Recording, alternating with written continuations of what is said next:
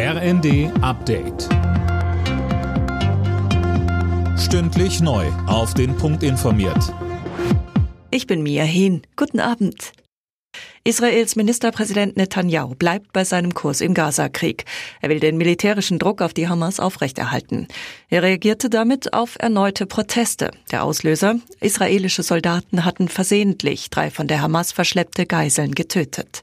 Daniel Bornberg. Der Tod der Geiseln hat Israel tief erschüttert. In Tel Aviv protestierten hunderte Angehörige von Geiseln und Unterstützer vor dem Verteidigungsministerium und forderten sofortige neue Verhandlungen.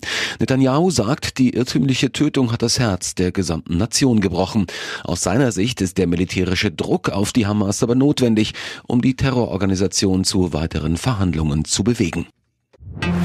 Russland will seine Militärpräsenz an der Grenze zu Finnland verstärken. Präsident Putin begründete diesen Schritt mit dem NATO-Beitritt der Finnen. Diesen hatte das Land nach Beginn des russischen Überfalls auf die Ukraine beantragt.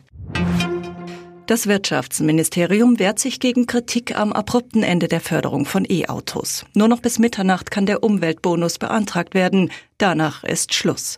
Mehr von Marie-Celine Roy. Der Stopp des Förderprogramms ist eine unmittelbare Konsequenz aus dem Karlsruher Haushaltsurteil, so ein Sprecher des Ministeriums.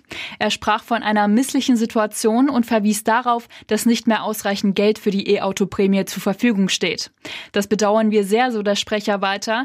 Er betonte, das kurzfristige Ende wurde gemeinsam mit dem Kanzleramt festgelegt. Zuvor hatten Mitglieder der SPD-Bundestagsfraktion das auskritisiert.